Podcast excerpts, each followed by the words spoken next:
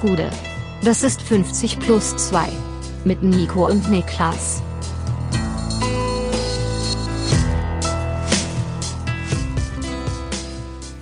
»50 plus 2 Bundesliga-Rückblick vom 25. Spieltag. Mein Name ist Nico Heimer und bei mir sitzt der Mann, der heute den Begriff Tütensuppe revolutioniert hat, Niklas Levinson. Oh Gott, Ich, ey. ich erzähle kurz aus meiner Sicht und dann sagst du, wie es war, okay? Alles klar. Ich komme ins Studio. Niemand ist natürlich heute am Sonntag nicht so viel los. Ich komme also rein und ich laufe um die Ecke und da steht Niklas vor mir und ich laufe auf ihn zu und ich sehe ihm schon an, dass er nicht glücklich ist über irgendwas. Und dann hat er da auf dem Counter steht, ja, eine Plastiktüte, in der Suppe schwimmt und noch ein Suppenbehälter daneben. Ich hatte halt eine Faux bestellt und was ich hatte am Ende war halt der Pappbecher, in dem die Faux, also die Flüssigkeit auch mit drin hätte sein sollen, in der aber einfach nur noch Tofu war und ein paar Gemüsereste. Ja. Und in der Plastiktüte schwamm einfach die komplette Brühe. Ja, Und das war nicht so geil. aber du hast dich auch geweigert, so wie ich gesagt habe, einfach die Tüte zu nehmen und dann aufzuschneiden und daraus zu trinken, ne? Digga, da schwirrt da komplett das Mikroplastik mit rum, Alter. Das, die, das Warme löst Ah, ja Jetzt auch. glaubst du dran. Nee, das, das, konnte ich machen. Also ich habe ja auch, ich habe ja auch ein, ein Recht auf Würde. Also Ja, das dass ich Also man muss halt sagen, das wäre brutal würdelos geworden, das stimmt schon. aus einer Plastiktüte Suppe schlürfe. Also so weit kommt es noch. Aber man muss dazu sagen, ähm, ja, also zu deiner Verteidigung, das war wirklich, äh, es wäre unwürdig gewesen, das, das zu trinken. Was geht sonst so? Was gibt's Neues zu erzählen? Ich war gestern Abend äh, die Fledermaus gucken. Ja. Den äh, neuen Batman, den ich natürlich jetzt nicht hier spoilern werde für die, die ihn noch nicht gesehen haben. Aber ich muss eine Sache sagen. Ich fand ihn ziemlich gut. Ein paar Längen, aber ziemlich gut. Aber Ach guck, bei einem Drei-Stunden-Film gibt's ein paar Längen.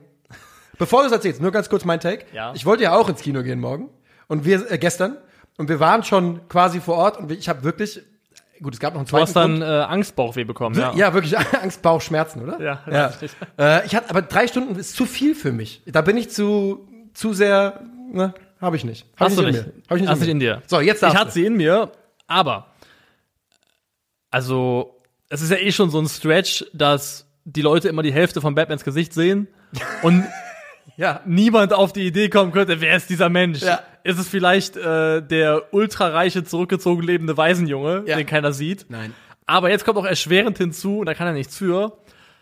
Robert Pattinson hat halt die übertrieben krasseste Jawline, die diese Ja. Welt jemals gesehen hat. Das markanteste Kind der Welt. Der hat einen dermaßen geilen Kiefer, das ist völlig absurd. Und das ist so. Ja. Und die Idee, dass dieser Mensch da rumstolziert mit so einer Fledermausmaske und alle sehen diesen Kiefer und sehen dann Bruce Wayne und keiner sagt, Moment mal. Das ist er. Das ist, Das ist er doch. ja. Wie doof sind die in Gotham, Alter? Ja, das ist eine leichte Logiklücke. Ich habe auch schon äh, darüber beim letzten Batman immer nachgedacht, ob es nicht eine Methodik gäbe, wie man das vielleicht noch weiter verschleiern könnte. Aber die Antwort wäre halt eine ganze Gesichtsmaske. Aber das will er ja nicht. Will er nicht, weil er ein bisschen eitel ist und Ja. er denkt, die Leute sollen schon sehen, dass ich einen geilen Kiefer habe. Ja, äh, dann eines Tages wird's passieren. Ne? Dann wissen die Leute, wer er ist und dann läuft plötzlich, geht Dann schnell gibt, dann bergab. gibt Ärger. Aber hat dir gefallen, ja? Ja, ich bin, ich bin ein riesen Batman-Fan schon immer gewesen, deswegen, also mich holst du damit immer ab. Ja, ich, also ich meine, ich ja einfach auch. Also, ne, ich hab die, die Nolan-Trilogie geliebt und ähm, habe ja sogar die früheren Filme, fand sogar ich nicht ganz so schlimm wie alle anderen. Aber ja, ich, ich werde den auch noch gucken und zwar zeitnah. Aber ich wirklich, ich habe gestern einfach gedacht, wenn ich mich jetzt drei Stunden ins Kino hocke, mein Hauptpunkt war, ich penne einfach sofort ein. Ich war einfach zu müde für drei Stunden Kino. Dachte ich auch, weil die Vorstellung war um 10. Aber ich habe strategisch, also ab Stunde 1 musste ich pinkeln und von der, von der Aufgabe einhalten zu müssen, bin ich einfach wach geblieben. Also das war ideal. Aber das, ja okay, ist eine Methodik, ist, ist natürlich schon, grenzt natürlich schon an die Selbstgeißelung, aber trotzdem, ne? Ja, man muss äh, das, die richtige Balance finden. ja. Haben die Bielefeld und Augsburg gefunden am Freitagabend? Wenn es darum ging, möglichst wenig Torgefahr auf beiden Seiten auszustrahlen, dann war das sehr ausbalanciert, ja. Das kann man so sagen. Erstmal vor, vorneweg, ne? Es wurde ja als Sechs-Punkte-Spiel betitelt. Sind es schon sechs zu diesem Zeitpunkt der Saison oder ist es vielleicht eher ein Vier-Punkte-Spiel? Fünf, viereinhalb. Beides ist ja in sich, äh, trieft ja nur vor Logiklücke. Ja. Von daher ist mir egal, was für ein Spiel das war. Augsburg hat es auf jeden Fall mit 1 zu 0 gewonnen. Ja. Ähm, man muss ja aber, also du hast ja gerade eben schon gesagt, ne? Torgefahr war Mangelware, aber das Spiel war zumindest intensiv, kann man glaube ich sagen. Äh, also gerade die Augsburger waren krachig, knackig unterwegs, auch krachig unterwegs in den Zweikämpfen. Die haben richtig Gas gegeben und das war, glaube ich, auch mit, also, weil obviously hat da nicht irgendwie spielerische Qualität dieses Spiel am Ende entschieden. Und wenn man mal die Sprintstatistiken vergleicht, hat Augsburg tatsächlich bei ungefähr selber Distanz an gelaufenen Kilometern bei, bei beiden Mannschaften. Augsburg 316 Sprints und Arminia Bielefeld, Anführungszeichen, nur 251. Also Stichwort schon Intensität. Stichwort Intensität. Also Augsburg hat sich da wirklich richtig verausgabt und ist ans eigene körperliche Limit gegangen. Die Bielefelder, ähm, ja, man kann ihnen gar nicht so richtig viel vorwerfen. Sie, sie, es, es fehlt halt dann vorne. Ne? Es fehlt halt die letzte Lücke. Das liegt natürlich auch daran, dass die Augsburger das sehr, sehr gut verteidigen und auf der anderen Seite auch. Aber es fehlt dann in Halbzeit zwei doch noch ein Tor. Übrigens an dieser Stelle, ähm, hast, du, hast du vielleicht schon ein Update zu Udokai gelesen? Das wollte ich eigentlich nochmal nachgucken. Nee, leider nicht. Sah, der sah schon ein bisschen fies aus, der Er ist Umknicker. sehr blöd weggeknickt, ja. Ähm, wirklich so den Fuß auf 90 Grad, da hat man immer schlechte Gefühle. Ähm, kurz nach der Halbzeit machen die Augsburger aber tatsächlich das Tor und zwar in Form von Daniel Caligiuri oder eher in Person als in Form wahrscheinlich. Äh, nach Vorlage von Iago. Das Ganze muss man auch mal sagen, es, bisschen Glück ist der Ball da durchkommt zu ihm. Bisschen Glück, aber insgesamt kein Zufall. Das hat ja auch Markus Weinziel in der zweiten oder nach dem Spiel gesagt, dass äh, Augsburg in der zweiten Halbzeit vermehrt vorne mit drei Mann angelaufen ist. Und Bielefeld kam damit im Spielaufbau echt sehr, sehr schlecht zurecht. Das zeigte sich auch in einigen äh, Passquoten einiger Spieler, zum Beispiel ähm, bei ähm, Ramos in der Innenverteidigung. Der hatte in Halbzeit 1 noch eine Passquote von 88 Prozent und in der zweiten Halbzeit von 65 Prozent. Also einen drastischen Einsturz. Ja. Und die Augsburger haben die echt gestresst und dann auch diese Ballverluste und diese Fehlabspiele, die dann eben auch unter anderem zum Tor geführt Genau. haben, einfach auch provoziert. Und du sagst genau das Richtige, denn äh, dieser Pass kommt von Ramos in Richtung äh, Brunner.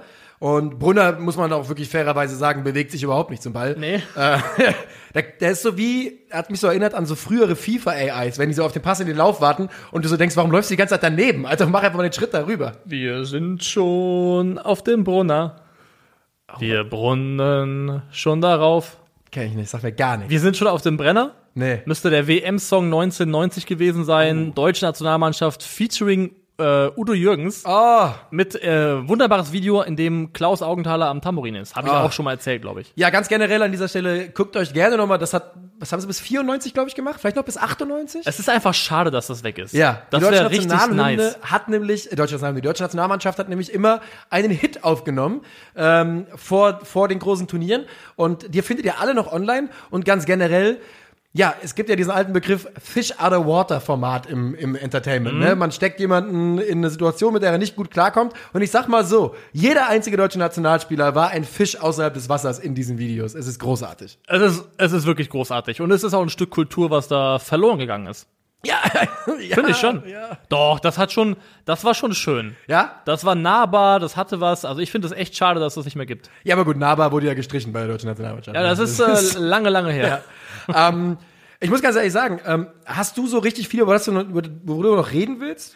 Ah, die, die Pleite geht aufgrund des Mangels an Bielefelder Möglichkeiten irgendwo auch in Ordnung.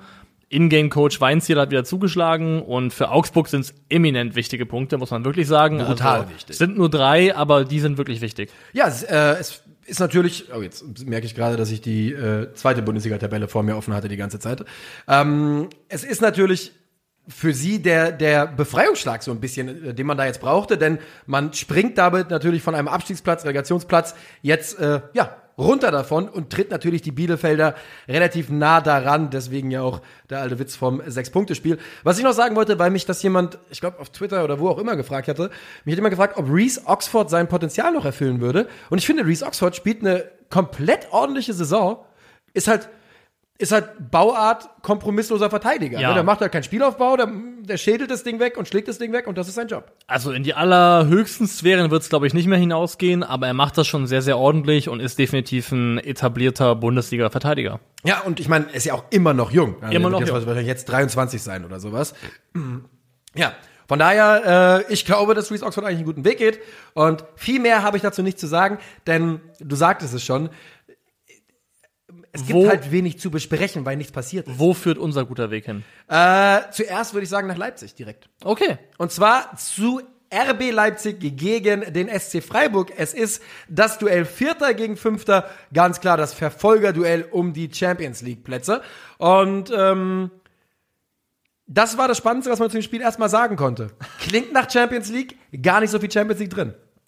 Leipzig hat eine Weile gebraucht, und ist dann vor allem im zweiten Durchgang wirklich aufgedreht, war da dann auch die klar bessere Mannschaft, die sich auch den späten, späten Ausgleich durch äh, Angelino mehr als verdient hat. Ich hätte so, sogar gesagt, dass die Spielanteile auch einen Leipziger Sieg wahrscheinlich hergegeben hätten, hätte ich zumindest, äh, würde ich sagen. Ja, bin ich mir nicht so sicher, ehrlich gesagt. Doch. Freiburg hatte in der ersten Halbzeit ein bisschen was und war dann quasi überhaupt nicht mehr anwesend. Also ich meine, das, Und selbst das Tor war Zufall. Genau, es war jetzt ja nicht die Frage, ob quasi, also dass die Leipziger näher vielleicht am Sieg wären, aber ich finde nicht, dass die Spielanteile das hergegeben haben. Ich finde ehrlich gesagt, dafür haben sie dann zu wenig gemacht, oder? In der ersten Halbzeit hatten sie die Kunku-Chance, in der zweiten Halbzeit war auch lange viel Stückwerk. Ähm, mit, mit einer kurzen Drangphase nach den Wechseln, aber so richtig, richtig. Die sind Es war jetzt nicht eine hundertprozentige nach der anderen, aber ich finde schon, dass von den reinen Anteilen her in der zweiten Halbzeit Leipzig schon klar besser war. Also Freiburg hat für mich im zweiten Durchgang mehr oder weniger gar nicht stattgefunden. Das stimmt auch. Sie haben komplett verwaltet. Sie sind also in Führung gegangen durch äh, Demirovic. In der Entstehung ein klein bisschen glücklich, aber nur möglich, weil Nico Schotterbeck da so gut anschiebt äh, hinten heraus. Ja, und das ist das, was ihn unter anderem so wahnsinnig gut und auch attraktiv macht für andere Vereine, weil die Art des Balles, wie er dann zu Demirovic fliegt, ist Zufall, aber es sind genau diese Ballführungen ins letzte Drittel, Richtung Strafraum, diese Läufe, die er nach vorne macht, die einfach wichtig sind und die sowas auch erzeugen. Und das sind auch alles Bereiche, wo du in die Statistiken schauen kannst und siehst, da ist er auch überall gut dabei. Noch nicht übermäßig gut, sehr gut, aber in vielen Bereichen gut. Und man kann ja davon ausgehen, ähm, dass ein Spieler wie Schlotterbeck, wenn er zum Beispiel zum Topverein wechseln würde, Läufe mit Ball ins letzte Drittel, die werden ja auch mehr, wenn du für eine Mannschaft spielst, die tendenziell dominanter ist. Ja, da gehen ganz neue Räume auf. Äh, Räum, aber eh auch ein gutes Stichwort hier, denn jetzt haben wir gerade gesagt, die Freiburger offensiv kam nicht so viel und dieses Tor, wie gesagt, in der Entstehung ein bisschen glücklich, ein bisschen Ping-Pong-mäßig. Aber ich finde schon, dass sie das defensiv sehr gut gemacht haben, denn Leipzig unter Tedesco ist ja schon durchaus, ja, ausrechenbar. Also es soll, man will durch die Mitte in sich öffnende Räume, man will schnell spielen. Und das haben sie ihnen einfach nicht gegeben. Vor allem nicht bis zur Minute 60, 70. Also ich finde, das Hauptproblem war, dass das Leipziger Spiel in dem Fall sehr, sehr auch, also halblinks, aber vor allem linkslastig gewesen ist. Das ist zumindest mein Gefühl gewesen. Das hat sich dann so ein bisschen gewandelt. Also Schlotterbeck musste ja raus nachher. Und auch dadurch hat Leipzig, glaube ich, so ein bisschen angefangen, mehr auf die Seite zu spielen, weil die natürlich vorher den besten Freiburger Verteidiger bestmöglich umgehen wollen im, im Spiel nach vorne. Aber du hast schon gesehen, dass auch die Wechsel, die Tedesco vorgenommen hat, wirklich einen Impact hatten, weil Dani Olmo kam rein. Ich glaube, für Kampel hat einen größeren offensiven Impact gehabt. Du hast Ja. Henrichs gebracht für Mukiele in der letzten halben Stunde und Henrichs hatte in 30 Minuten mehr Ballberührung als Mukiele in den 60 davor. Also das Spiel wurde dadurch so ein bisschen ausgeglichener und dadurch auch weniger ausrechenbar in meinen Augen. Angelino macht ja auch über links nachher den Ausgleich in der 90. Minute. Ähm, aber jetzt mal, okay. Findest du wirklich, dass, findest du wirklich, dass Leipzig so viel besser war, dass sie sich den Sieg verdient hatten? Weil das sehe ich, fand ich wirklich einfach nicht.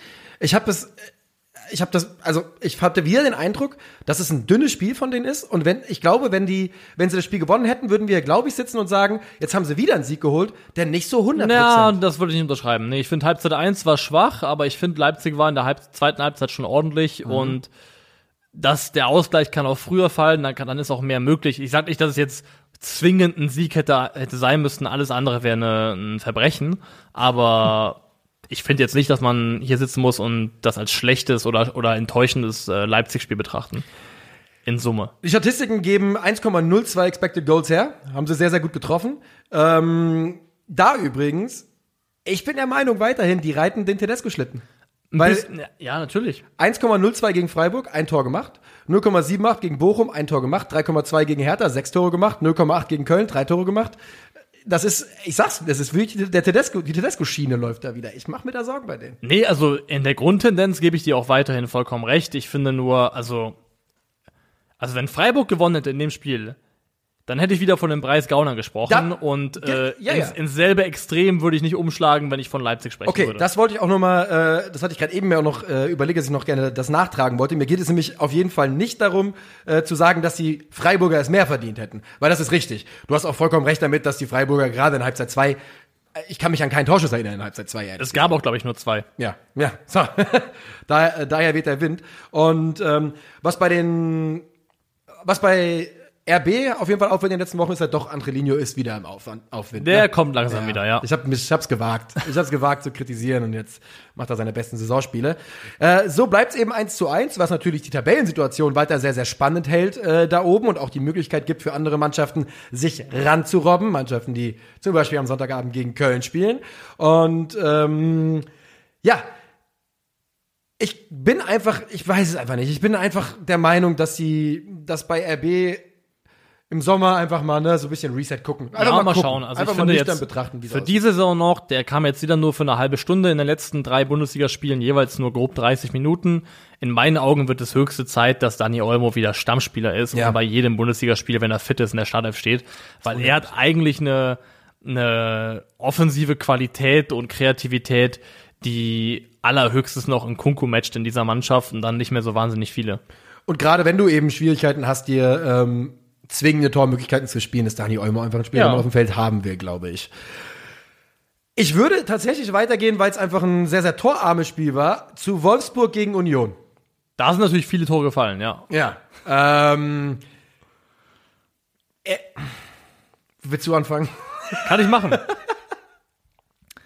Also, wie, wie, wie passiert das nochmal in, in Faust? Wie war das nochmal?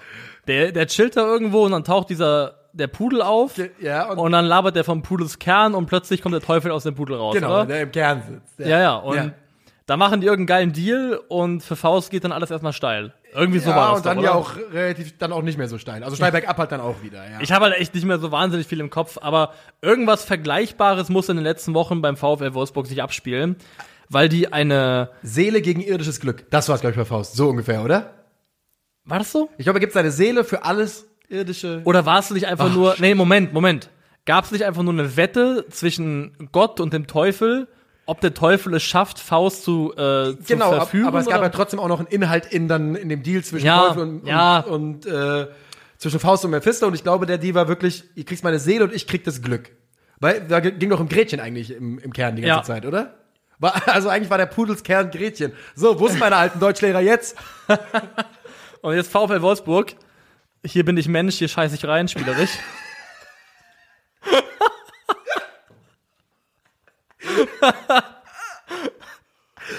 Ja. Weil es ist, die gewinnen das Spiel mit 1 zu 0 durch ein Eigentor von Taiwo Avoni. Und anders hätte vermutlich auch kaum ein Tor fallen können. Nein. Schlager hat einen schönen Abschluss, der aber natürlich auch mehr Kategorie Zufallsprodukt beziehungsweise Sonntagsschuss ist. Ja. Ansonsten, zweite Halbzeit, Wolfsburg, 38,8% Ballbesitz, 4 zu 12 Abschlüsse, eine End-XG von 0,71 zu 2,46. Wenn man bedenkt, dass da Spieler auf dem Platz standen, die zusammen über 130 Millionen Euro Ja. Ablöse gekostet haben, dann darf man immer noch fragen, was ist da eigentlich der Anspruch? Ja, und ey, wir, man kann ganz offen sagen, wir haben uns, wir sind vorhin schon in dieses Thema reingerutscht off äh, Podcast und haben dann gesagt, nee, darüber reden wir jetzt nicht weiter, weil wir uns beide sofort aufgeregt haben.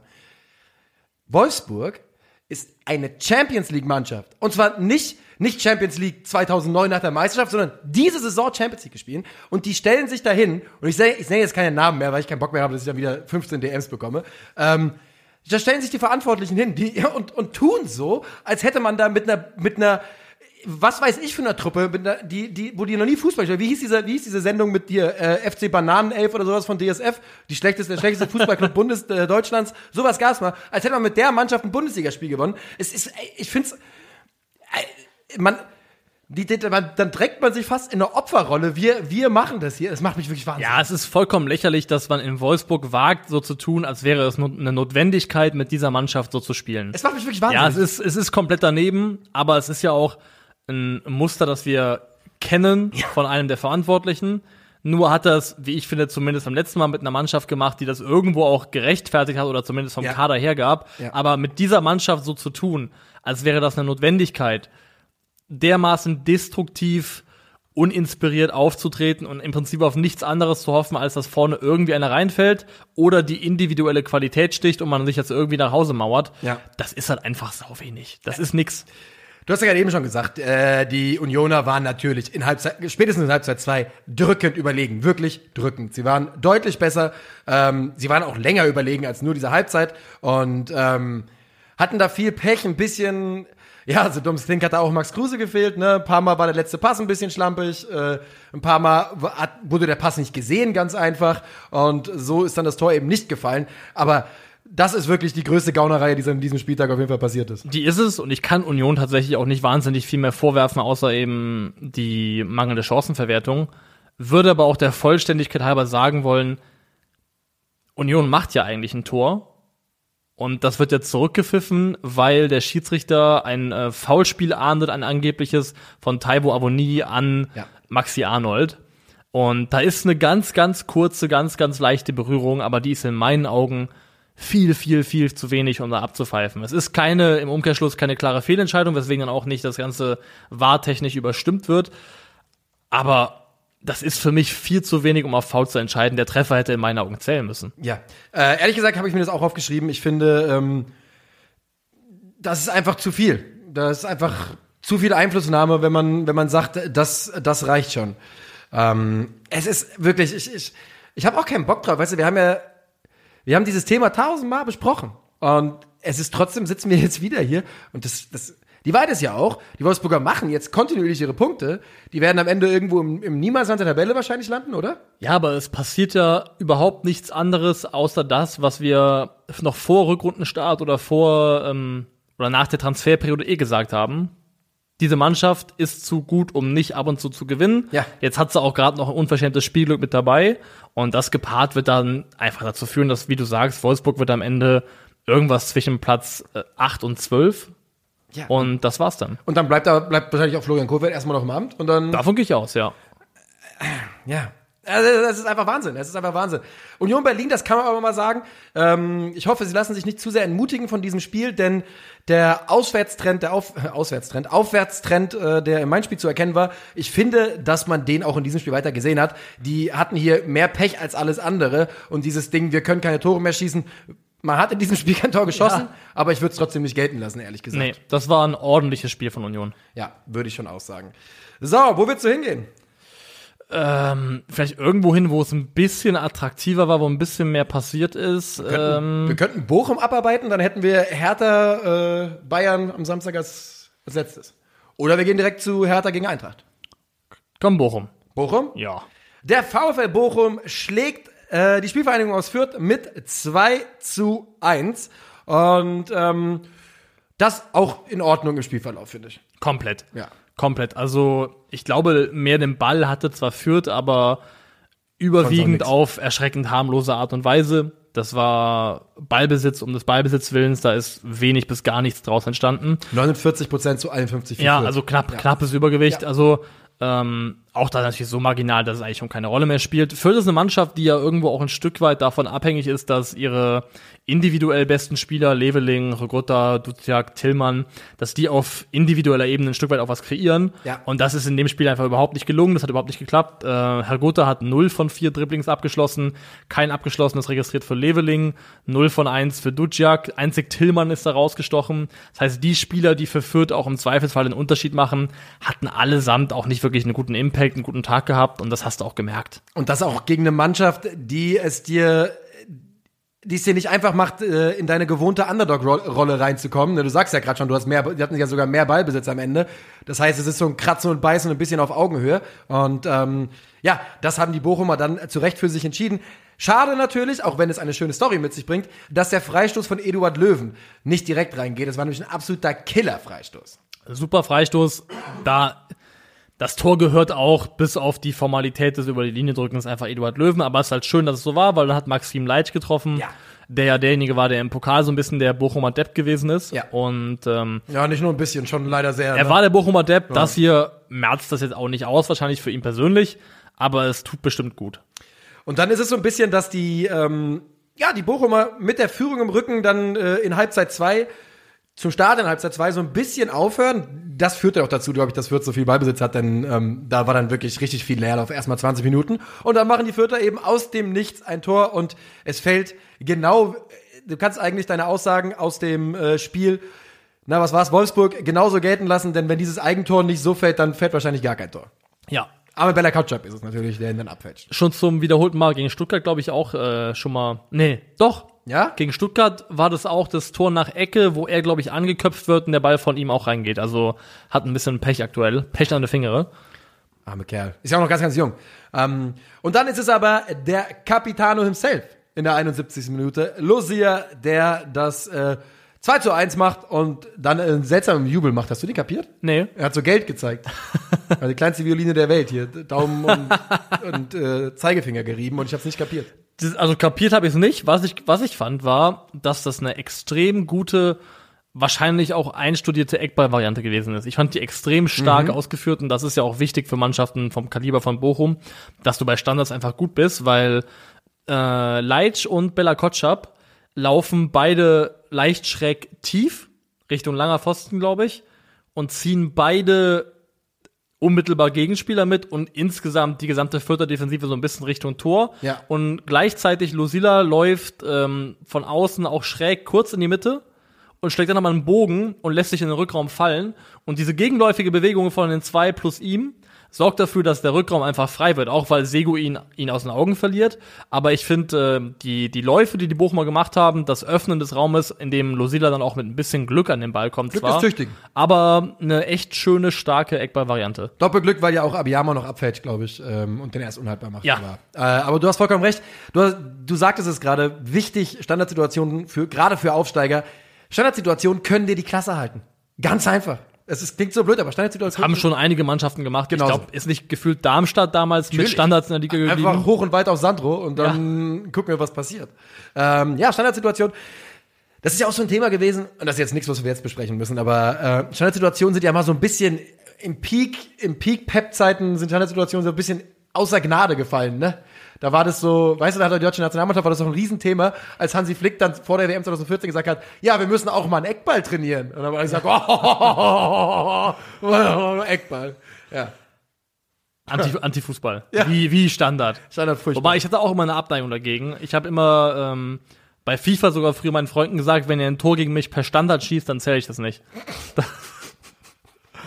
also wenn die mit 3-2 gewonnen hätten, aber ein Tor davon war halt durch eine Ecke oder so, dann hat's für mich was ein 2-2. Und hat das funktioniert? Nee, also Nee, ne? ich hab's halt behauptet und die haben gesagt, nee, stimmt doch gar Ja. nicht. Und dann war es halt ein Putt. Ja. Nur halt mit dem, dass sie das auf sei, das Bild auf ihrer Seite gut. haben, wo steht 3-2. Es ist ja kein, äh, kein Schiedsgericht einberufen worden, was dann irgendwie beurteilen musste. Nö, nö, nö, genau. Außer, dass es halt wirklich wortwörtlich einen Schiedsrichter in der Simulation gibt, der Ja, das ja. Spiel zum 3-2 entschieden hat. Aber ich bin halt auch ein äh, brillanter Wahrheits- und Realitätsverdreher, von daher. Ja, das ist das brillant, wenn man sagt, hier steht 3-2, ich sehe ein 2-2. das ist brillant. ähm, Lucia übrigens hatte, das muss man glaube ich an dieser Stelle sagen, auch im Hinspiel das Siegtor gemacht zum 1 zu 0 gegen Fürth. Und ähm, Monsterleistung. Vorne wie hinten das Mittelfeld komplett dominiert, eine absolute Monsterleistung. Ja, und die Bochumer ähm, sitzen damit weiter gemütlich auf Position 11, 32 Punkte nach 25 Spieltagen. Das ist, äh, hätte jeder Bochumer vor der Saison unterschrieben und sieht sehr, sehr gut für sie aus. Die werden das nicht sagen, aber in meinen Augen ist, kannst du eigentlich schon Haken machen, Klassenerhalt. Ah, drei Punkte mehr noch. Mach Ja, ich 35, weiß, dann- ich weiß, ich weiß. Aber Ja. ganz ehrlich, ist der Relegationsplatz nicht neun Punkte entfernt? ja, er ist jetzt gerade 23 zu 32, ja. Und in Never ever. Nie. Und in der Vergangenheit muss man ja auch sagen, in der Vergangenheit haben, wenn man die letzten Saisons durchgeht, ist jetzt ein bisschen aus dem Bauch raus, ich habe es vor nicht allzu langer Zeit mal geschaut.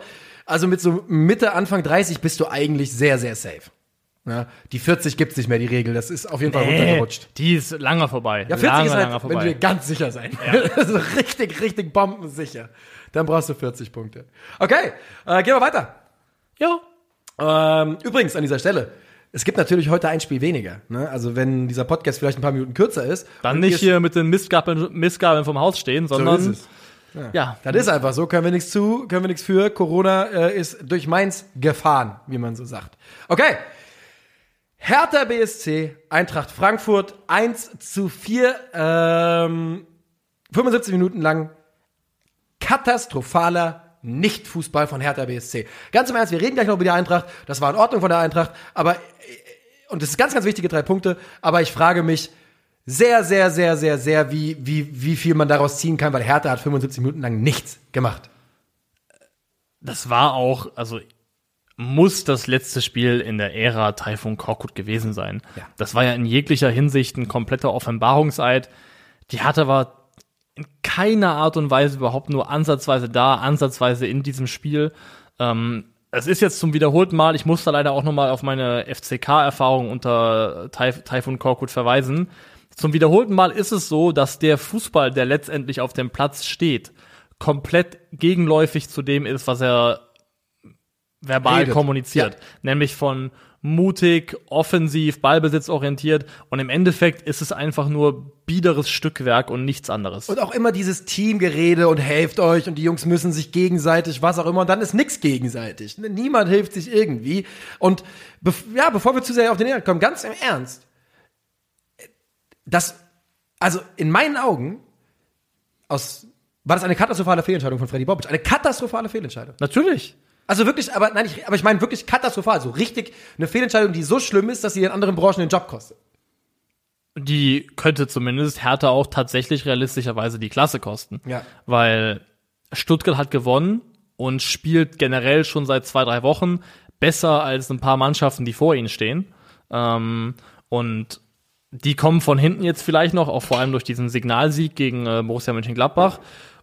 Also Hertha, da brennt richtig der Baum. Und äh, was auch alarmierend ist, finde ich, im Spiel 1 von Marc-Oliver Kempf wirkte der richtig äh, wie ein erfrischender Faktor, Ja. kam da un, Und jetzt ähm, ist er Teil des Problems plötzlich schon. er ist jetzt schon komplett, Ja. also er hat auch Pech gehabt, hatte erst Corona, dann eine Rotsperre, ähm, aber er ist komplett mittlerweile Teil von diesem total ängstlichen, maximal verunsicherten Kollektiv. Die Problematiken bei Hertha wurden ja von uns und anderen Leuten eine Million Mal diskutiert, tausendmal besprochen, alles schon gehört, aber es, sie kriegen es nicht raus. Sie kriegen es nicht raus. Bei Hertha hängt so der Muff drin, das ist der Vollwahnsinn. Ich habe gestern ähm, einen jungen Mann getroffen im, äh, ja, in Berlin einfach, der sich angenähert hat mit dem Satz, na, da habt ihr uns aber gut rasiert heute. Und da habe ich ihn gefragt, ah, warst du da? Weil ich muss an der Stelle sagen, ich war gestern nicht im Stadion, aus äh, verschiedenen Gründen, hat's nicht funktioniert. Und da war seine Antwort auf, warst du da? Da hat er einfach nur gesagt, ich gehe da nicht mehr hin. Da gesagt, das, das gucke ich mir nicht mehr an. Und ey, ich versteh's, Mann. Es ist so schwer, Hertha BSC-Fan zu sein. Ja, das ist wirklich das Gegenteil von leicht und das ist bekanntlich schwer. Ähm, ganz, ganz schwach und ja, Kempf und Boyata haben unter sich kein einziges Kopfballduell gewonnen. Kempf, glaube ich, einen von fünf Zweikämpfen. Das sind desolate Werte für Innenverteidiger. Ich finde, Boyata hat nichts mit einem Kapitän zu tun. Das Nicht mehr, ist, der hatte äh, ja wirklich in seiner ersten Saison nach der Ankunft war er gut, aber du hast vollkommen recht. Jetzt aber der, der Ist-Zustand ist einfach Schrott. Ja. Der Ist-Zustand ist einfach grottenschlecht Ja. und der gilt für die gesamte Hertha Mannschaft, inklusive Trainer. Freddy Bobic ist da angekommen mit den riesen Eintracht Frankfurt-Lorbeeren. Die Arbeit ist bisher für die Katz. Er sagt Verpufft, immer, er hat verpufft. kein Geld. Ja. Kann ja auch sein, aber auch das, was er mit dem wenigen Geld holt, das, das funktioniert auch nur bedingt bis gar nicht. Also das ganze Hertha BSC 21, 22 ist. Das ist eine brennende Das- Mülltonne einfach nur. Absolut brennende Mülltonne. Und wirklich, weißt du, das Wilde ist ja auch, Chris äh, Kramer hat ja nach dem, nach dem Gladbach-Spiel, und wir, wir sind noch bei Hertha, aber nur ganz kurz, er hat ja gesagt, wir müssen die Arbeit vor dem Spiel machen. Ja, sich danach hinstellen und labern, äh, wir müssen vor dem Spiel mal so vorbereitet sein. Hertha BSC war 0% vorbereitet auf das, was Eintracht Frankfurt spielen will. Und Eintracht Frankfurt spielt seit Monaten dasselbe und es klappt nicht sonderlich gut gegen andere Gegner. Ja, es war wieder dasselbe. Und die Eintracht hatte wieder dieselbe Situation wie gegen Köln, wie gegen Stuttgart, wie gegen Wolfsburg, wo man Kontersituationen hat, die nicht sauber ausspielt, hatten wir wieder in der Situation. Aber wir hatten einfach eine solche schiere Menge an diesen Situationen, das hat irgendwann Tore fallen, ja. Und ähm, so ja auch das 1 zu 0, gut, da ist die Kontersituation ausgestanden. Ansgar Knauf köpft ein nach einer Flanke von Philipp Kostic, der zwar, ich würde ganz stark sagen, auf Verdacht flankt, aber mit seinem schwachen Fuß und ziemlich perfekt. ziemlich perfekt. Und Knauf liegt da auch ziemlich perfekt in der Luft. Hätte ich ihm nicht gegeben vorher. Nee, ich auch nicht. Und da stellt sich mir schon die Frage, ob Oliver Glasner nicht vielleicht ein, zwei Spiele zu lang gewartet hat, um den Kerl mal wirklich eine Chance zu geben. Ich wüsste nicht, was dagegen gesprochen hätte. Der Unterschied rein offensiv, rein Gefahrenpotenzial, Knauf zu Chandler ist auf jeden Fall einer wie Tag und Nacht. es ist, der, der ganz große Unterschied ist, dass die Gegner plötzlich die rechte Seite verteidigen müssen. Ja. Und das macht es viel schwerer, als wenn die einfach nur die linke verrammeln können. Also die rechte Abwehrseite dann in dem Augenblick. Du hast vollkommen recht. Äh, Ansgar Knauf nach einem Spiel über, über äh, von der Anfang an, da ist er für mich der beste Und er ist ja ein linker Flügelspieler übrigens eigentlich, ne? Ja. Also, aber er ist der beste rechte Schienenspieler, den wir haben. Der hat sich defensiv reingehauen, hatte da ein paar Situationen, wo man auch, äh, wo, man, wo ich so kurz äh, ein bisschen angelegt habe, bisschen ungestüm reingegangen oder so. Ähm, aber du sagst es, es ist ein Unterschied wie Tag und Nacht mit dem Dampf, den der von rechts bringt. Und ich hoffe, hoffe, hoffe sehr, dass er seinen Platz da auf jeden Fall zementiert hat. Also alles Also andere. wenn nicht, muss ich. höchstes denkbar ist eben, dass man sagt, dass er vielleicht, dass Glasner situativ entscheidet, okay, wir spielen gegen einen sehr, sehr offensiv starken Gegner. Ich wähle eine defensivere Variante. Aber eigentlich geht es nicht, weil kein anderer, weder ein Da Costa noch ein Timothy Chandler hat nur ansatzweise ähm, das offensive Potenzial, was Knauf mitbringt. Und gerade diese Leistung hier, ich meine, es war ja nicht nur das Tor, sechs von sieben Dribblings abgeschlossen, drei von vier Kopfballduellen gewonnen, zwei Schlüsselpässe, am zweiten Tor auch entscheidend beteiligt mit der Flanke auf den Dicker. Das ist eine Leistung, die muss zwingend mindestens fürs nächste Spiel auch äh, Startelf bedeuten. Ja, das würde ich auch ganz stark behaupten. Ich möchte übrigens noch eine Sache sagen. In der 32. Minute gab es eine Situation zwischen Yvonne und Dika und äh, Lee, dem Hertha-Offensivspieler. Ja. In meinen Augen ist das einfach ein Elfmeter. Weil Dika wiegt 30 Kilo mehr als der gute Mann und schubst den halt weg. Ne? Und trifft ja auch noch unten ein bisschen sogar. Der trifft Ja. nämlich nicht den Ball unten. Und der Stoß ist schon klar zu erkennen. In Ja. meinen Augen ist es auch ein Strafstoß. Weil es ist natürlich so, wenn, da, wenn der dann, einen, keine Ahnung, wenn er gegen Davy Selke so schubst, passiert da nichts.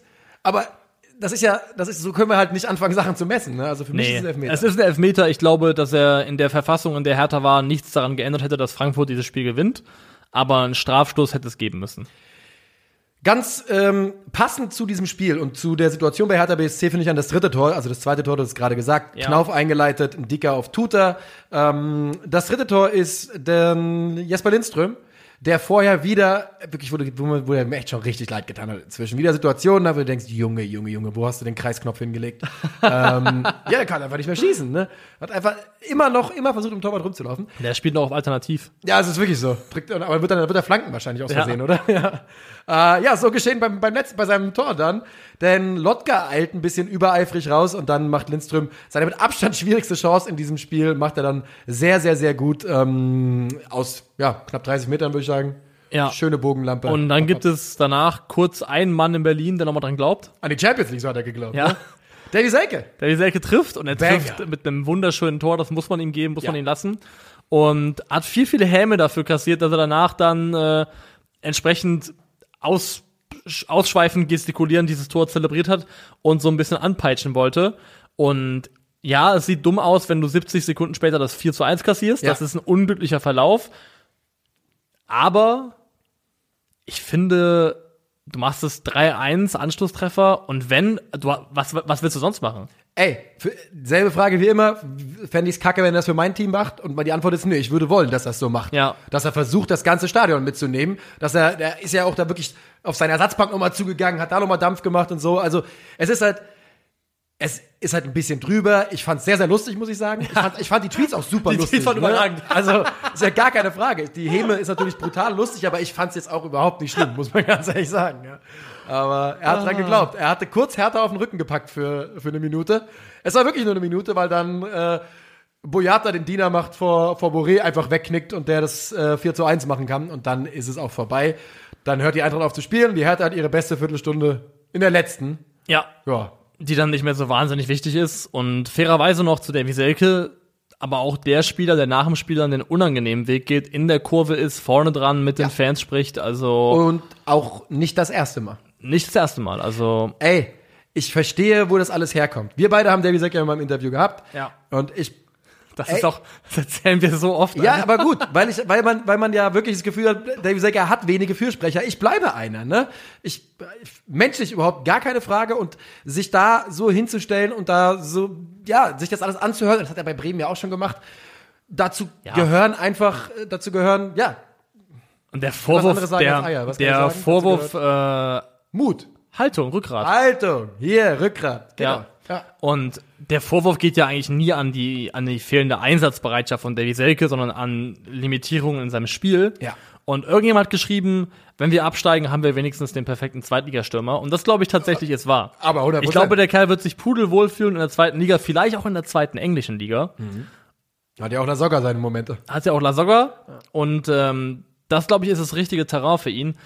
Bundesliga, das wird einfach nicht so richtig. Ja, ich, ich glaube ja immer noch, dass er. Vor allem ist er, auch, ist er auch nicht mehr 23. ne? Ja, ich glaube immer noch, dass er, dass er 10 Tore beim richtigen Team machen kann. 10, 12, 13. Aber du hast schon recht. Irgendwann muss man auch mal sagen, ja gut, wie viele Versuche kriegt er denn dafür? Ja, kann, kann, kann man dran glauben, bis er 33 ist? Ja. Ne? Das ist die Frage. Ja, ich meine, Anthony kam auch nochmal zurück. Ähm, Typhon Korkut, 12 Spiele, 9 Punkte, 13 zu 31 Tore. Das ist komplette Abstiegszahl. Ja.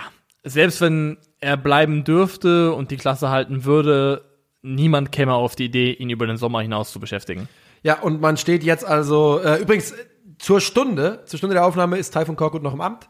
Ähm, wir nehmen heute vor dem Abendspiel auf, gibt ja nur eins am Sonntag. Ja. Also, falls jetzt irgendwie um 19 Uhr Korkut seinen Hut nehmen muss, dann werden wir es am Ende vielleicht nochmal kurz thematisieren müssen äh, können. Hertha auf Platz 16, Relegationsplatz, der VfB Stuttgart im Nacken, die natürlich sich jetzt gerade ganz gut fühlen. Also, es ist 100% nichts anderes als Kratzen, Beißen, Abstiegskampf in Berlin. Und ähm, wenn man den nicht annimmt, dann gehen, sehe ich die Lichter ausgehen. Komplett. Ja. Die, also Die sind bei mir gerade Nummer zwei Abstiegskandidat, ne? nach Fürth? Nach Fürth. Ja, würde ich auch sagen, weil Stuttgart ist auch fußballerisch Viel besser. Ist, ich weiß nicht, ob Lichtjahre Distanz ist, aber weit voraus. Ja. Ja, Lichtjahre ist Distanz. Okay. Ist auch tricky, ganz schön gemein. Ja, Ja, warum, ja dumm. dumm. Wirklich dumm. Das ist ja eigentlich, passt ja auch nicht ins metrische System. Der macht ja sonst viel Sinn. Okay, gehen wir zum späten Spiel am Samstag. Nee, es ist ja nicht das späte Spiel. Es waren noch Sätze in der Ja, Konferenz. Und zwar Bayern gegen Leverkusen. 1 zu 1 endet das Spiel. Und es war eine der dünneren Bayern-Leistungen. ziemlich dünn. Mhm. Und ähm, es passiert eigentlich das Bestmögliche, sie gehen in Führung, weil Leverkusen sich das so ein bisschen da selber verbaut. Äh, Hinkapi und äh, Tarsen, das glaube ich, die sich da gegenseitig nicht ganz grün sind, wer da wie klärt und sich ähm, gegenseitig behindern. Und dann ist es eben Niklas Süle, der das Ding da aus relativ kurzer Distanz dann reinschweißt. Und was da ja schon mitschwingt, ist, das ist ein absolutes rumgestocher Ping-Pong-Tor. Das ist Genau, nichts hat rausgespielt. ist. nichts mit rausgespielt zu tun, aber so für die erste halbe Stunde ist trotzdem ja Bayern die äh, bessere Mannschaft, die griffigere Mannschaft, aber dann kriegt Leverkusen auch auf ähnlich absurdem Wege den Ausgleich, nämlich durch ein Eigentor von Thomas Müller. Wo man, wo ich nur Thomas Müller in die Verantwortung nehme. Ja. Ich weiß gar nicht, warum da gestern so getan wurde.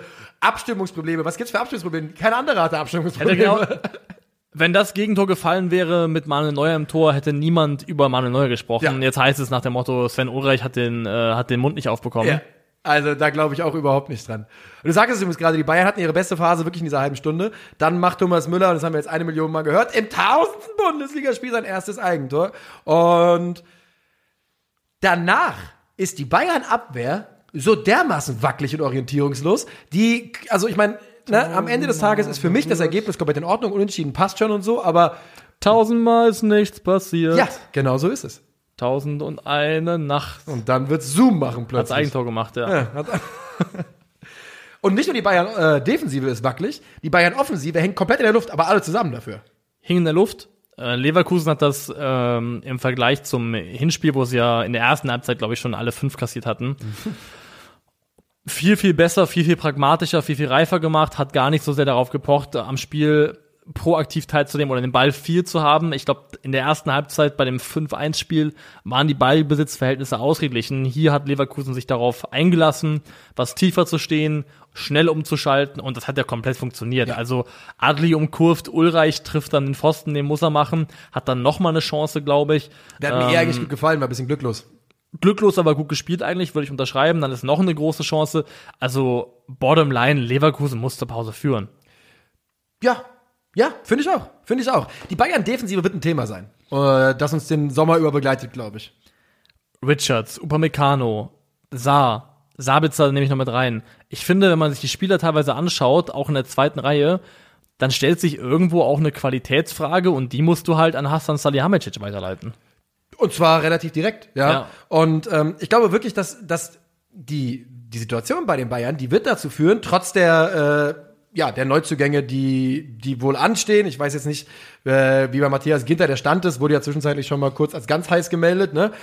Aber die Wahrheit ist einfach, wir werden einen Sommer erleben, wo, wenn nicht vorher noch was passiert, durchgängig Gerüchte um die Bayern-Defensive sch- rumschwirren müssen. Ja. Denn da muss richtig viel passieren, sonst äh, wird dieser Mannschaftsteil einfach dem Rest nicht mehr gerecht werden. Ich finde auch ganz spannend, dass die Bayern jetzt, jetzt schon bei in der Bundesliga vier Pleiten stehen. Und ähm, das letzte Mal mehr als vier Pleiten hatten sie 2014, 15. Also die letzten sechs Saisons nicht, teilweise nur zwei. Das heißt, wenn sie in den neun Spielen noch eins verlieren, wäre es das erste Mal seit über sechs oder sieben Jahren.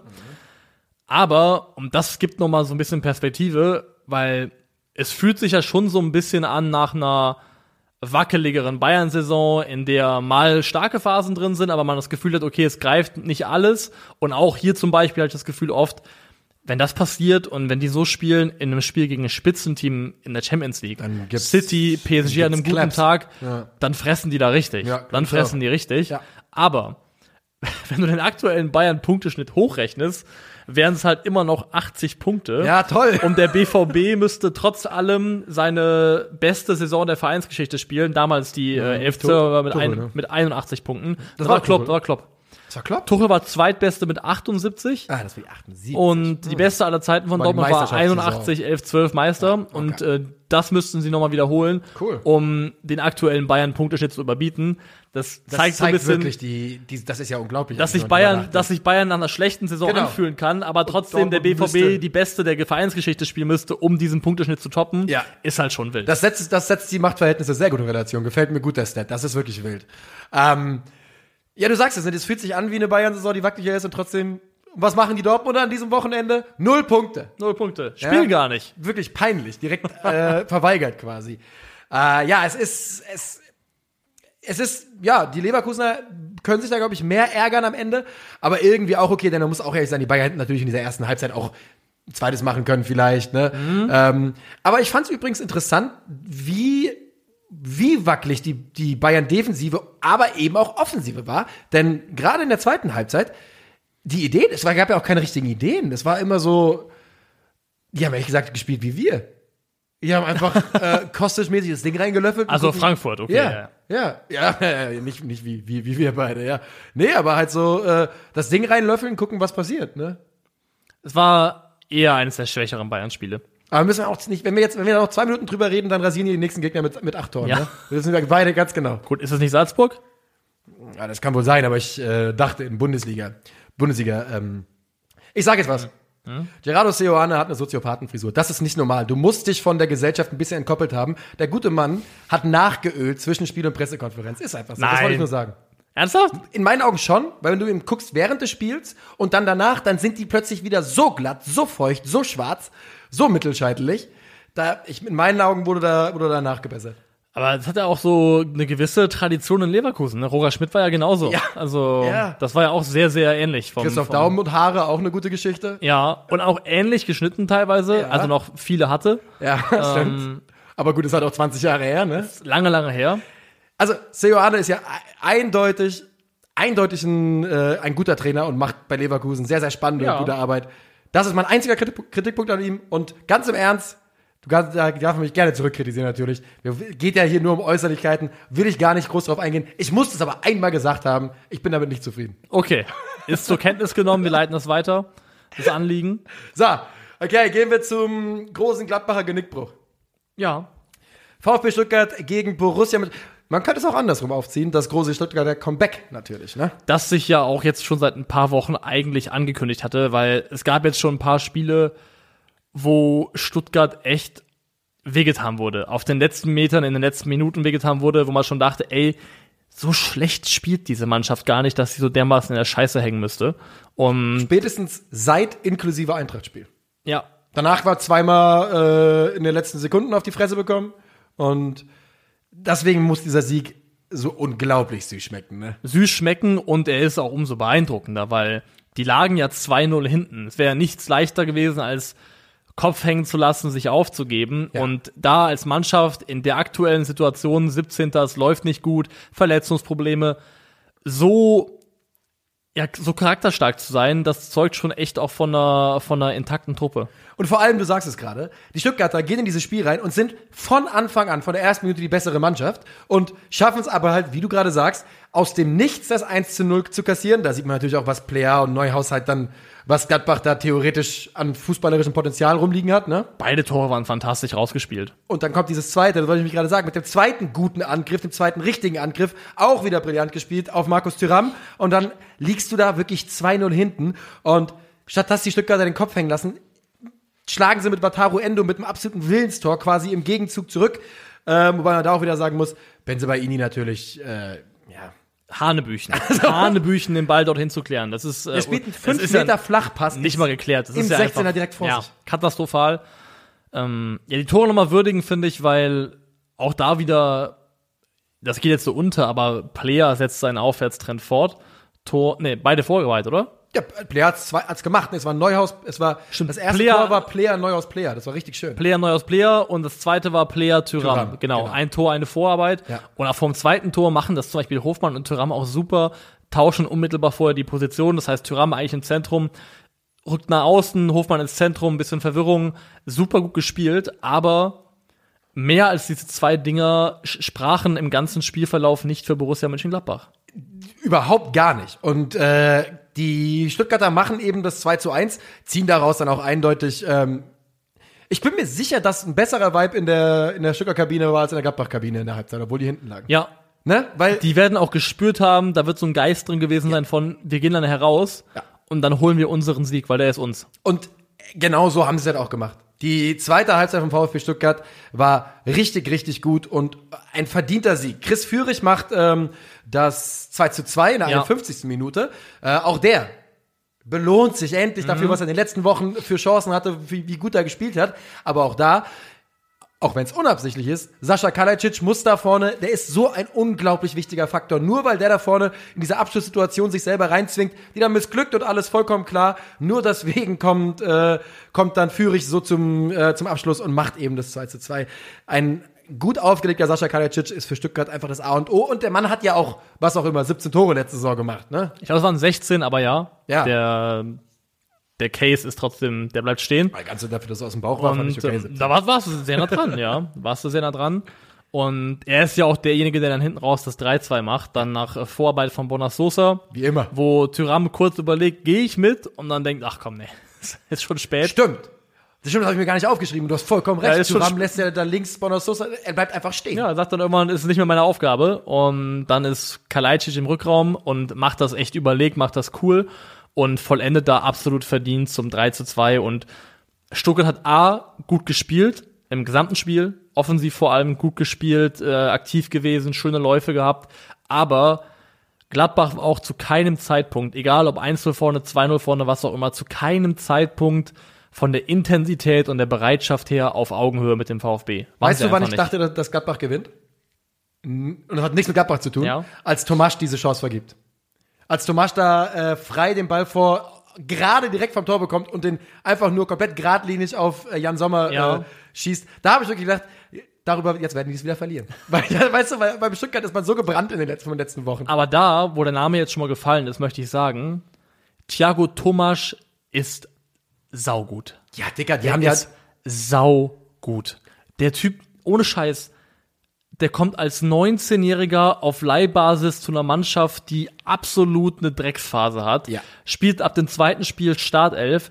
Der ist, der, der reißt sich den Arsch auf. Der hat super starke Läufe und Bewegungen, ist dynamisch, ähm, hat Tempo drinne, kommt in Torschusssituationen, hat er auch schon zwei Tore gemacht in einem Spiel.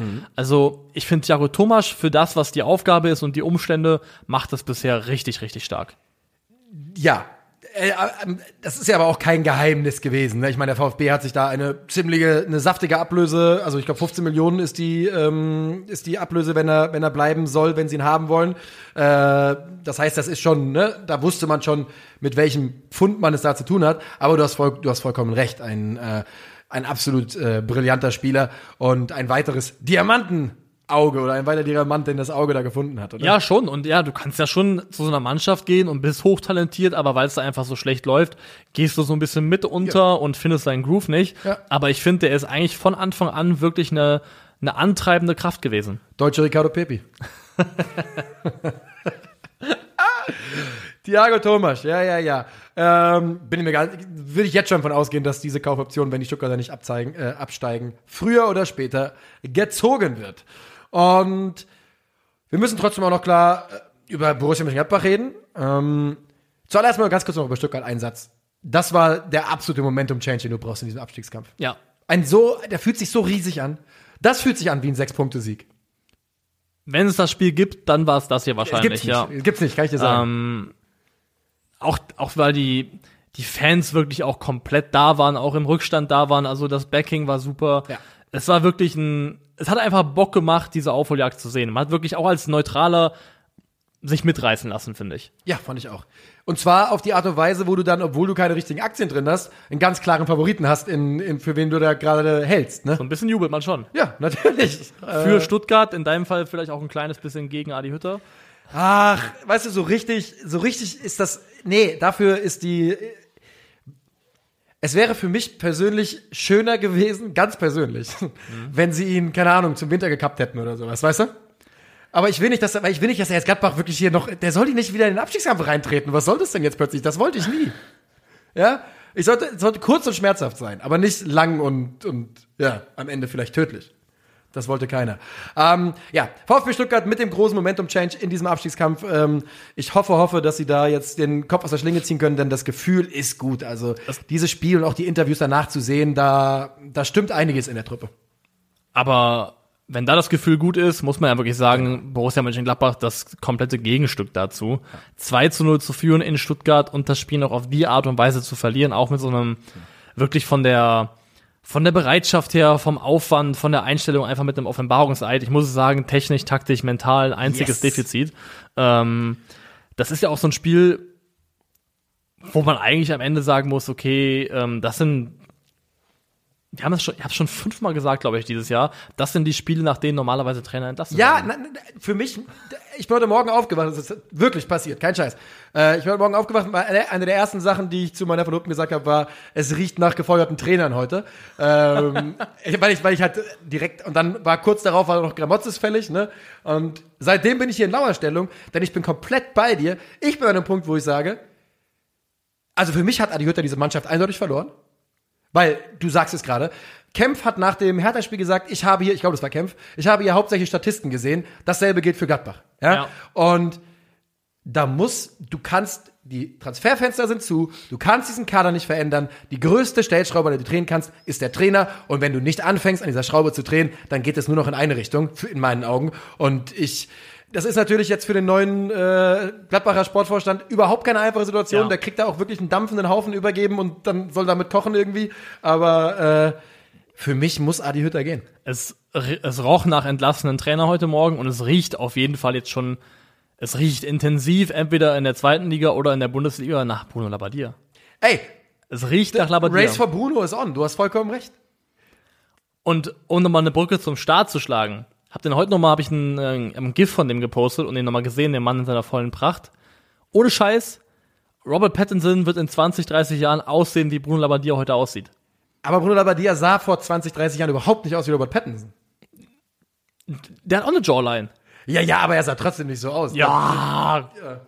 Ja, ein bisschen eine andere, aber ich finde schon. Okay. Also, Also sagst du, Robert, du kannst, also willst was, du mir sagen? nee, was ich sagen will ist, Okay. wenn du der, den aktuellen Bruno Labbadia, Ja. Wenn du den mal auf Royds Kur schickst Ja. und äh, Könnte er Batman spielen. dann könnte er Batman spielen. Ja, so, eine, so einen alternden Batman, aber die gibt's ja auch. Es gibt ja auch so Comics, wo Batman auch schon älter ist Ja. und äh, so auch mit sich körperlich hadert. War ja in Dark Knight Rises Ich auch sagen, schon so. Dark Knight Rises ist er Ähm, nämlich komplett am Arsch, ja. der gute Mann. Ja. Und äh, Bruno Labbadia hat das in sich.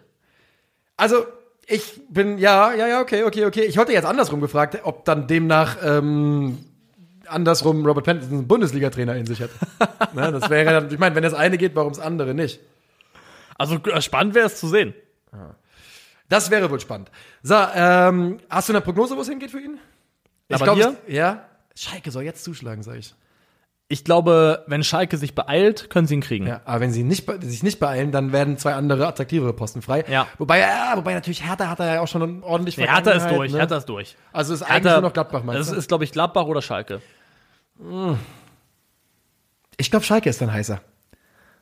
Weil ich glaube, dass Labadia schon auch im, im in so breiten Fanlagern immer noch ein bisschen verbrannt ist. Zu Unrecht, zu Unrecht. Ich, ne, dieser letzten Arbeit, seinen letzten Posten hat er gut gearbeitet. Aber weißt du, was ich meine? Ich glaube, das ist wirklich so.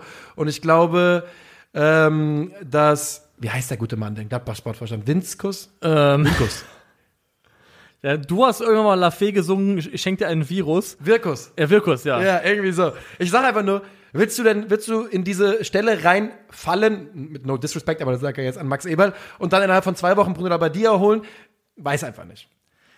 Kann, schon, was ich kann, schon, kann schon was dran sein. Also, und ich glaube, ich fand ich damals schon, ich finde Schalke und äh, Labadia sind für die aktuelle Match, Phase kein schlechtes Match. Und ich schwöre, das Blau wird ihm richtig gut stehen. Ja. 100 Prozent. Also ich meine, das steht fast jedem gut. So. Ah, wir müssen das Thema BMG, äh, Borussia Mönchengladbach jetzt an dieser Stelle, würde ich sagen, zumachen. Das ist, ähm, ja, ne, Wenn sich bis morgen noch was äh, tut und verschiebt, dann können wir in SFV drüber reden. Das werden wir machen. Was wir jetzt machen, ist eine kurze Aufnahmepause und dann geht es weiter mit dem letzten Spiel vom Sonntag. So, da sind wir wieder und machen den Laden dicht für heute und zwar mit dem einzigen Spiel vom Sonntag und das war natürlich der erste FC Köln gegen die TSG Hoffenheim. Ein wilder Ritterspiel, hä? Also, wenn du. Wie, wie formuliere ich das? Also, Ja. die Text-Bildschere, Ergebnis-Spielschere. Also Ja. 1-0 und dieses Spiel Ja. passt sowas von überhaupt Nein, das gar nicht müsste 4-2 zusammen. ausgehen, Ja, irgendwie, 4-3, irgendwie so. irgendein völlig absurden Spielstand. Dass hier in diesem Spiel nur ein Tor fällt, ist erstens völlig absurd und zweitens in weiten Teilen auch Ilas Bebu geschuldet. Ja, ISB Bu leider, wir hatten es ja schon ein paar Mal mit ihm, ne? Und es war leider wirklich ein richtiges, ja, Bebu Prime Spiel. Da genau da hast du es wieder gesehen. Ihm fehlen einfach, er macht viele, viele Sachen richtig und dann fehlen ihm irgendwie die letzten paar Prozent Instinkt, Stürmerinstinkt wirklich. Also da sind zwei Situationen, drei Situationen in dem Spiel, wo er, äh, der muss zwei Tore machen Ja. im Spiel, ganz einfach. Also alles, was Ilas Bebu daran hindert, ein Spieler für ein höheres Kaliber zu werden, wurde in dieses eine Spiel gepresst und komprimiert in, in seinen Szenen und Torumszenen. Weil das war, ja, Slapstick teilweise einfach. Es sah wirklich teilweise auch bemitleidenswert aus. Er ist dann irgendwann in der zweiten Halbzeit zwangsläufig ausgewechselt worden. Rütter kam stattdessen rein und das war auch dann fast schon überfällig, weil es ist so eine, da kannst du die Floskel bedienen, der macht halt einfach keinen mehr. Ja, äh, und wirklich. Also in dem Spiel, der hatte so dermaßen die Scheiße am Schuh, das gibt's überhaupt nicht. Äh, spätestens nach dem Ding, wo ihm der Ball auf den Kopf dotzt, äh, war war's vorbei. Äh, Stefan Posch ist es übrigens der Einzige, der ein äh, Tor erzielt an diesem Wochenende. Ähm, nach einer, ja, interessanten Standardvariante, ne? Ja, rausgepasst, wieder zurückgepasst auf Raum, dann schlägt dann rein. Vielleicht hat das bisschen Bewegung, das da in die Kölner. Abwehr gebracht worden ist, dann schon gereicht. Posch geht hoch und köpft das Ding ein und ähm, ich würde sagen, das ist dann irgendwo auch verdient. David Raum ist auch einmal mehr wahrscheinlich der beste Hoffenheimer. Ja. Also ich glaube, wenn wir wenn wir mal sowas machen sollten am Ende der Saison wie eine Bilanz, was waren so die Top 5 Transfers, wenn man auf die Saison zurückblickt, dann Ja. ist ein David Raum da, glaube ich, zwangsläufig mit drinne. Das glaube ich auch. Ähm, bewirbt sich auch weiter die ganze Saison schon für irgendwann mal größere Aufgaben. Ich meine, der Mann ist ja gerade erst angekommen. Äh, aber ja, er lebt den Traum auf jeden Fall. ähm, und die Kölner, man wusste von Anfang an, dass die Kölner in diesem Spiel über sich hinauswachsen müssen, um gegen diese TSG was zu holen, denn die TSG ist schon wirklich stark in den letzten Wochen. Und sie hatten es auf dem Fuß, in Form von Anthony Modesta in Führung zu gehen, aber auch der komplett passend zu diesem Spiel, wie er den vergibt. Ja, es war irgendwie so eine Kollektivseuche, Ja. die da die allermeisten Spieler befallen hat in der, in der Partie. Weil ja auch Köln hatte, hatte Gelegenheiten, auch hinten raus nochmal ein, zwei Szenen, hat nochmal Modesten am Standard einen Kopfball, der dann übers Tor geht. Also es hätte auch für Köln noch was vom Laster fallen können am Ende. Ähm, auch wenn das 1 zu 0 nicht passt, finde ich aber die Kräfteverhältnisse dieser Partie trotzdem in dem Sieg für die TSG relativ passend äh, abgebildet. Auf jeden Fall. Also, die waren schon die bessere Mannschaft, darüber geht's überhaupt nicht. Äh, Es ging wirklich nur um das Ergebnis. Es wäre dann wahrscheinlich, wie gesagt, ein 3-1, 2-1, 3-2, irgendwie so. Da wären, hätten alle gut, mit, gut mit leben können. So wurde man einfach nur um ein paar Tore beraubt, denn da hätten auf jeden Fall mehr Tore fallen müssen. Zwangsläufig, zwangsläufig. Also Köln hat das hat auch das alte Problem wieder, dass sie sehr viel zulassen. Also der XG-Wert sagt es einmal aus, 2,9 glaube ich am Ende für die TSG. Das ist schon ziemlich, ziemlich hoch. Und ähm, ich finde nach wie vor, dass Restabsicherung bei Köln einfach ein Thema ist, was über die ganze Saison nicht in den Griff gebracht wird. Es sind so oft Situationen, wo ich das Gefühl habe, okay, wie kann das sein, dass Hoffenheim hier gerade mit Gleichzahl oder vielleicht sogar Überzahl auf die Abwehrkette der, der Kölner zuläuft. Also das ist irgendwie, Und das war gefühlt in 10 Minuten Takt in dem Spiel Ja. heute. Ähm, natürlich die TSG auch eine Mannschaft, die genau das will, genau da drauf geht, genau diese Lücken attackiert, aber ähm, ja, äh, das war ein Spiel, in dem sie mehr Tore kassieren müssen. Und die TSG Hoffenheim, ehrlich gesagt, ja, ne, we march. Also man hat die Situation ausgenutzt und ist einfach jetzt Vierter. Und auch verdient. Ja. Also rein vom, vom, vom Spielen her, von den Leistungen her, ist diese Mannschaft verdient auf Platz 4 in der Bundesliga, muss man so sagen. Ja, äh, bin ich, kann ich nichts dagegen sagen. Und das äh, trotz äh, dem Fakt, dass es die TSG Hoffenheim ist. Viel mehr würde ich dem Spiel überhaupt nicht sagen. Und du? Hast du noch was? Nee, eigentlich auch nicht mehr so wahnsinnig viel. Ja. Es war schön, dass wir, ja, guck mal, für, für fünf Minuten haben wir uns hier nochmal die 90 Minuten reingezogen. ja, aber gut, was sollen wir machen, ne? Also ich meine, sollen wir es aus den Fingern saugen? Wir könnten jetzt nochmal die Situationen besprechen, klar, aber ähm, die meisten Leute werden es ja auch gesehen haben und die es nicht gesehen haben, den kann ich nur empfehlen, guckt euch von dem Spiel auf jeden Fall die Zusammenfassung Ja, an. Also weil das die ist sehr unterhaltsam. Nicht Ja. aufgrund der Tore, sondern aufgrund der Tore, die hätten gemacht werden müssen. Ja. Und davon gab es einige. Und ja, phasenweise offener Schlagabtausch. Köln hat alte Probleme offenbart, die zumindest heute vom Ergebnis her bestraft wurden. Mhm. Es ist kein Beinbruch aus FC-Sicht. Hoffenheim bleibt auf Kurs. Ja. Und dementsprechend fehlt dem Spiel auch so ein bisschen die Außergewöhnlichkeit im, äh, im Ergebnis. Ja, ähm, so ist es. Und das führt dazu, dass wir nur noch eine Sache auf der Uhr haben, lieber Niklas. Ja. Wir sind wahrscheinlich zu früh dran für ähm, DFB-Pokalauslosung, oder? Ja, wir sind zufrieden. Ja, okay. Dann äh, haben wir nur noch die elfte Spieltags auf der Uhr. Yep. Und da steht im Tor Kuhn Castells, der einzige Wolfsburger, der es irgendwie verdient gehabt hätte oder verdient hat. Alle anderen, das wäre eine, eine Frechheit gewesen. Viererkette, Caligiuri, Leitsch, Schlotterbeck und äh, David Raum. Ist okay. Finde ich komplett in Ordnung. Vier davor, Schotterbeck übrigens trotz Verletzung, ne? Aber es war, ein, war auch ein Spieltag, wo wenig, es war schwer, eine elfte Spieltag zu finden, können wir ganz offen sagen. war schwierig. Das waren ja auch, also Unentschieden sind immer blöd, um Spieler rauszuziehen. Und ja, dann waren wenige richtige herausragende Leistungen dabei. Das hat es ein bisschen schwieriger gemacht. Äh, Viererkette davor, also ist ein 4-4-2, was wir hier aufgestellt haben, ist äh, Knauf auf rechts, dann äh, Lucilla und Endo in der Zentrale und dann darf David Raum bei uns im äh, linken Mittelfeld spielen. Das passt, oder hatten wir hinten links Iago, ne? Ja, Ja. Iago, David Raum das. und die können dann auch tauschen, wie sie Bock haben. Glaube ich, geht in beide Richtungen auf. Und final dann eben die Doppelspitze Rafael Santos Boré Jawohl. plus natürlich ein bisschen größer als der Mann Sascha Kalajdzic, so der hinten raus dann das Tor gemacht hat und wirklich einfach gezeigt hat, wenn er fit ist, wenn er da ist, in Form ist, dann ist er derjenige, der bei Stuttgart wirklich ja, de facto einfach den Unterschied machen kann. Ein brutal wichtiger Spieler und auch in diesem, an diesem Sieg ja, äh, ja, unter anderem mit einem späten Siegtor relativ, relativ prominent beteiligt.